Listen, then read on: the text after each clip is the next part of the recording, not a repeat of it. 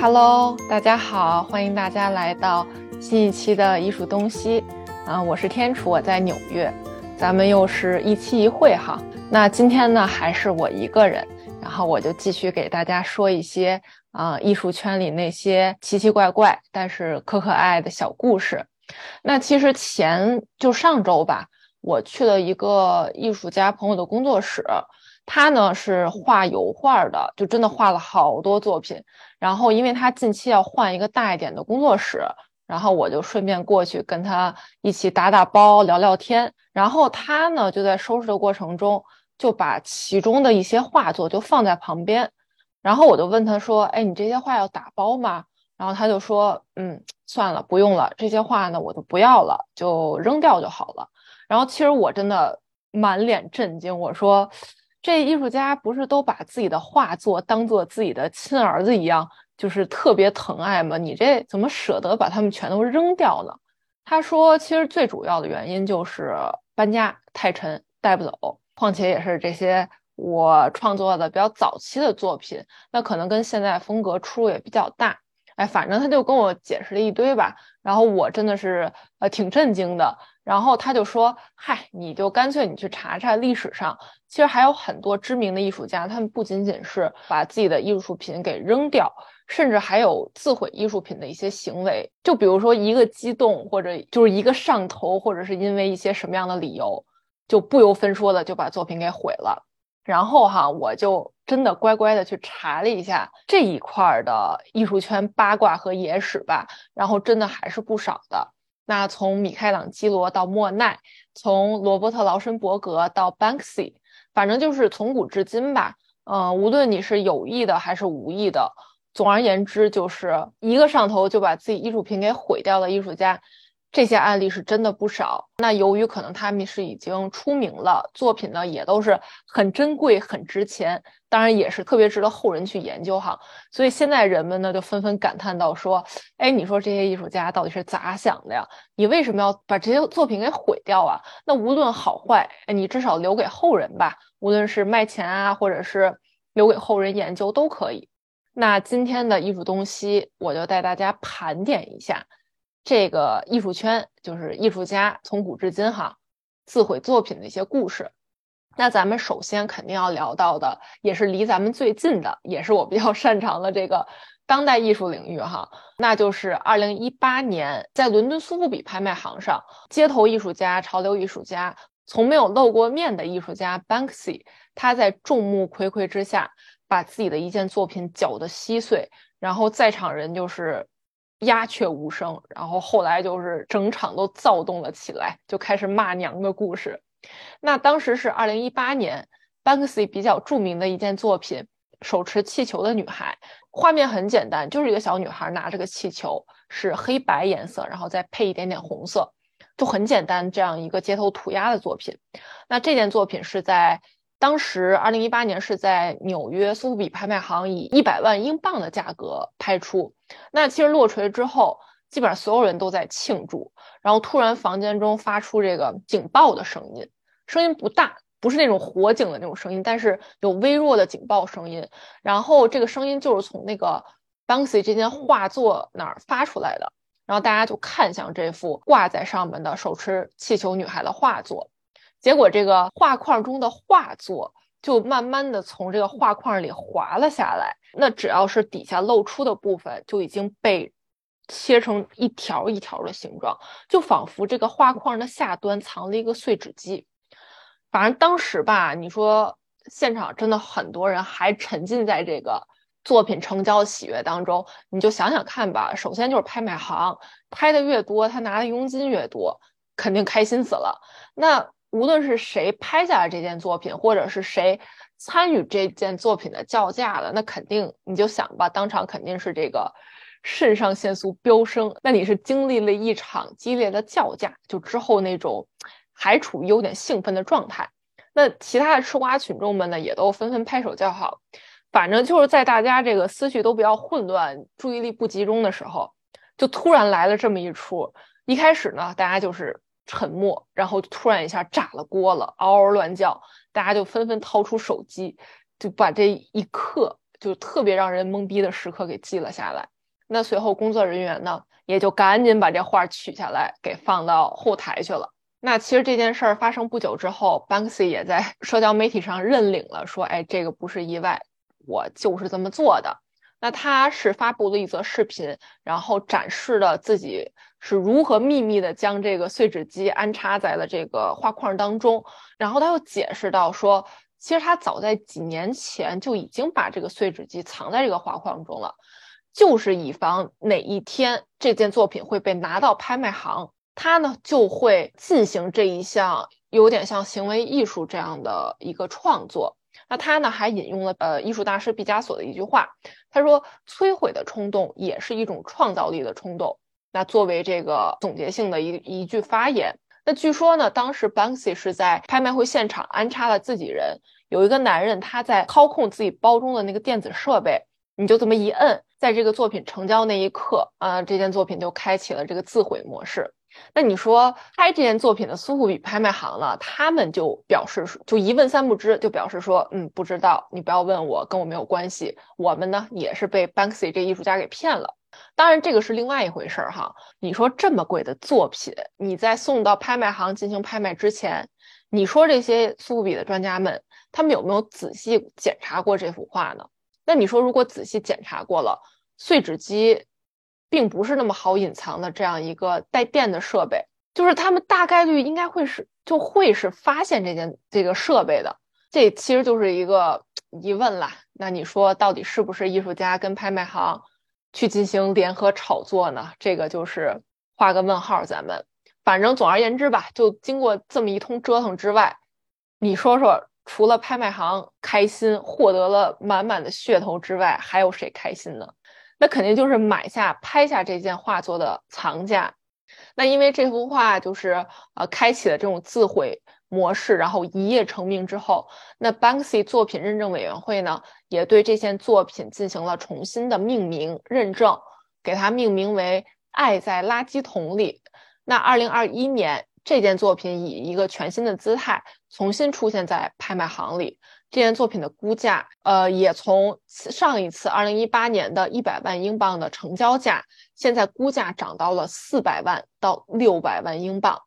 你就想吧，这个价格比较三年前的这个成交价，已经是涨了四到六倍左右。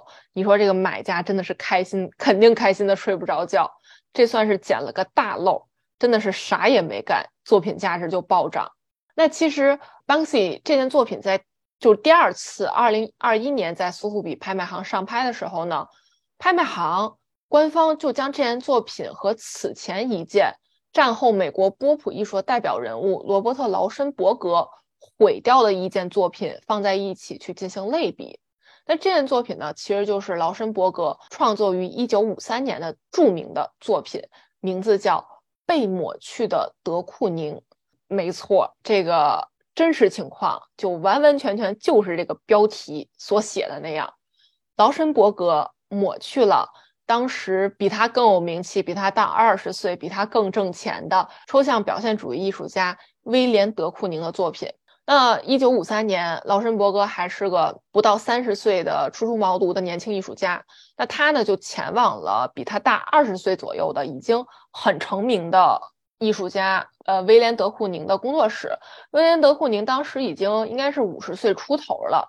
那其实劳申伯格磨叽了一会儿之后，他问出了一个问题，就说：“哎呀，我能不能邀请你创作一幅作品，然后我之后呢，再把它擦掉、毁掉？”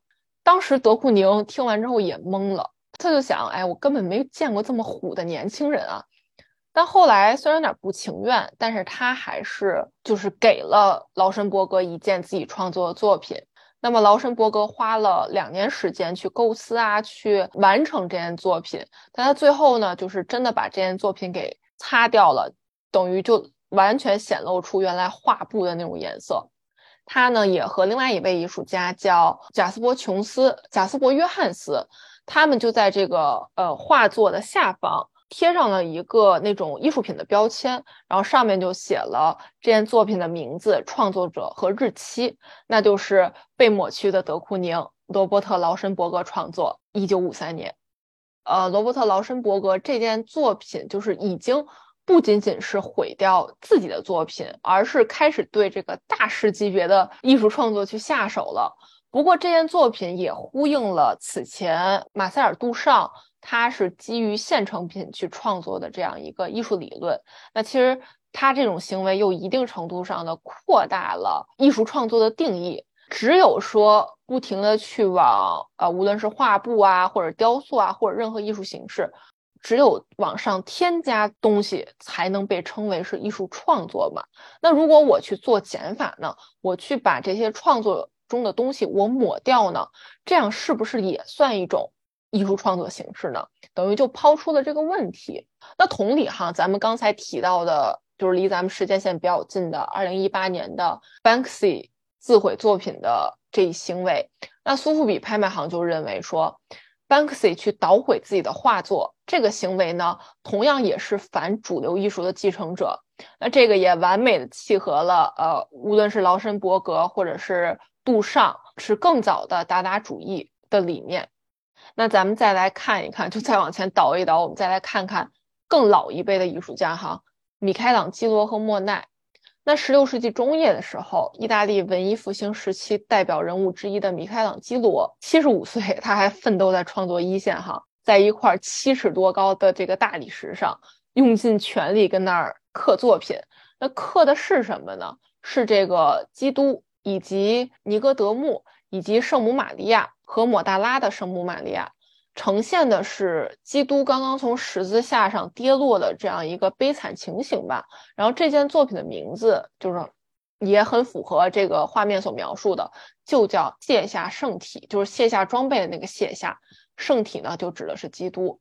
那这件雕塑呢，也是嗯米开朗基罗最后的雕塑作品之一吧，就是。说白了就是快去世前的作品之一。那当时许多专家都认为呢，米开朗基罗曾经愤怒和沮丧的用锤子去破坏了这件雕塑的是一部分肢体，就比如说基督的左手臂被打断了，左腿呢也不翼而飞了。因为为什么专家会这么认为呢？首先就是他们在后期修复过程中发现了一些呃裂痕，或者说是拼贴的痕迹，但是呢又不那么完全确定。因为毕竟米开朗基罗好像也没有什么理由要跟自己死死前的这个最后一批雕塑过不去。那当然了，这件雕塑作品有没有被米开朗基罗本人去砸毁，或者是被后人无意砸毁、有意砸毁，或者是压根就没有砸毁过？呃，艺术史学家们还是在各种争论。所以呢，就有这么一个说法就流传出来了，就说米开朗基罗。暴走去怒砸艺术品这样一个故事，那咱们再来看看法国画家印象派的代表人物之一、创始人之一的莫奈，他呢就亲手毁掉过自己创作的五百多幅画作。大家都知道，莫奈其实呃算是相对高产吧，他一生中一共绘制了两百五十多幅睡莲的作品，就睡莲系列的作品。那除了其中一幅在上世纪五六十年代的时候，在纽约现代艺术博物馆的一场大火中就被毁掉了，其他的呢都是哎保存的很完好，然后这些画作也都好好的被保存在全世界各个博物馆以及私人藏家手里。那其实，在一九零八年，莫奈六十五岁的时候，其实他那会儿已经很有名了哈，已经在到处做展览卖作品了。他呢就因为对自己的画作不满意。用小刀和根本不符合他创作调性的颜料，就是疯狂去覆盖，就这么亲手毁掉了刚刚创作好的十五幅睡莲作品。这也导致他马上要开展的展览呢，不得不被迫的去延期了。那随后四年之后，一九一二年，莫奈的白内障的，就是他眼睛白内障的问题特别严重，呃，右眼就几乎已经失明了，左眼情况呢也好不到哪儿去。但是他呢，一直就拖着没有去做手术，直到十多年后，大概是一九二三年的左右吧，他去做了这个白内障的手术，视力有一定的恢复。但是他手术后呢，就是去亲手毁掉了自己白内障最严重的时期创造的一批作品。反正总而言之吧，据说他前前后后毁掉了自己三百多幅画作，其实这个数字也是蛮庞大的了。所以很多史学家们他们后来就想说，哎，如果莫奈能够多去保留一点他眼疾最严重的时候所创作的那些作品的话，那么对后人的研究，就对他整个呃创作脉络的研究可能会更有帮助。所以说呢，啊，莫奈也是一个算是暴走以及对自己的作品不满，就这样把自己的作品给毁掉了。然后咱们再来讲一个自毁作品并且能玩出花样的艺术家，他就是约翰巴尔代萨里。他呢是上世纪六十年代末发展起来的，在呃美国洛杉矶为中心的这个概念艺术运动的一个鼻祖。他呢也被称作概念艺术教父，他就彻底颠覆了美国的概念艺术领域，通过装置呀、影像啊和一些表情符号啊，反正等等吧，多种媒介去进行创作。那么在一九七零年的时候。巴尔代萨里突然决定，他要毁掉自己此前创作的全部的实体作品，并且把这个烧掉的灰烬用这个烧掉的灰烬去烤了饼干。咱们仔细讲哈，巴尔代萨里他为什么突然有这个想法了呢？据说哈，当时他是被邀请要去另一个城市去教书，那他就不想说，哎呀，自己创作这么多画儿，我还得。蚂蚁搬家似的，我给搬过去，呃，或者我还得找地儿存存储它们，反正都是费事儿或者费钱。那他就干脆想说，哎，算了吧，那我干脆就一把火把它们都烧了，省事儿。那于是呢，在一九七零年的夏天，巴尔代萨里把自己创作于一九五三年到一九六六年之间的作品，所有实体的作品，全都拉到了火葬场，然后去进行火化。不过哈，他在这个把画作呀、把实体画作呀送去火葬场之前，他也用相机去尽量的记录下来每一件作品。当然了，不过可能最后这个数量太多了，到最后也没数过来他到底烧了多少件作品。那烧完之后呢，余下的这个灰烬。他呢也都把它们收集了起来，给存到一个青铜的骨灰盒内。然后这个骨灰盒的形状是一本书籍，就是那种老式的书籍。他呢就把这本书籍放在了自己的书架上面，并且在这个本子形状上的骨灰盒呢刻上了被毁坏作品的出生和死亡时间，以及一份制作饼干的食谱。没错，这个提到这个制作饼干哈，这个就很微妙了。因为呢，他用这些灰烬去烤饼干，大家一定要注意，不是说用这个灰烬，我再把这些灰烬想办法给它点着了，然后用它作为一种能源去烤饼干，而是将这些灰烬，比如说混一点黄油啊、牛奶呀，揉吧揉吧，就给送到烤箱里。哎，是这个意思，饼干是这个意思。然后就去巴尔代萨里回忆到说，他真的有一个朋友就把这个用灰烬做的饼干给塞进嘴中给吃掉了，想想还是蛮惊悚的哈。那这个巴尔代萨里毁掉自己作品的行为呢，你也可以把它看作一件单独的艺术品。他呢也把这个项目命名为火化项目。并借此提出了一个疑问，就是艺术创作、艺术本身、实体艺术本身，它是不是也有一个生命周期？就按理说，这个周期应该是像人一样，它是一个循环往复的，并且哈，他之后在给一位评论家的信中就表示说：“我真的认为这是我迄今为止最好的创作。”那隔一年呢，他又做了一件名为。我再也不会创作无聊的艺术品这样一件作品，那他就发誓说啊，我肯定不会说为了创作去创作出那些特别无聊的作品。其实这就很有意思了哈，就把这个问题抛给观众吧。你觉得火化自己的艺术品的行为是不是也是挺无聊的呢？还是你觉得它其实可以算作是一次艺术上的创作革新呢？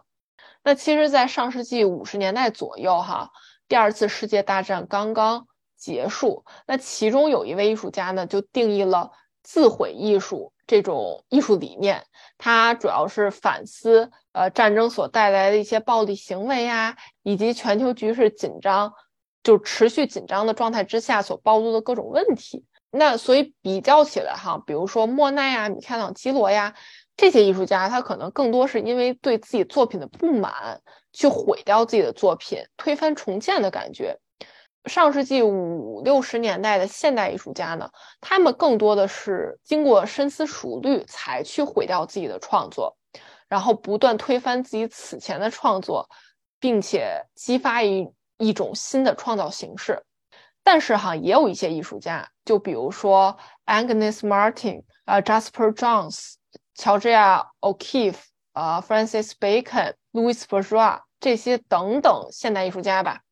他们呢，许多都是因为，比如说对作品自己作品不满意啊，或者是精神方面以及健康方面出现了很大的问题，他们真的是急于去找一个宣泄口。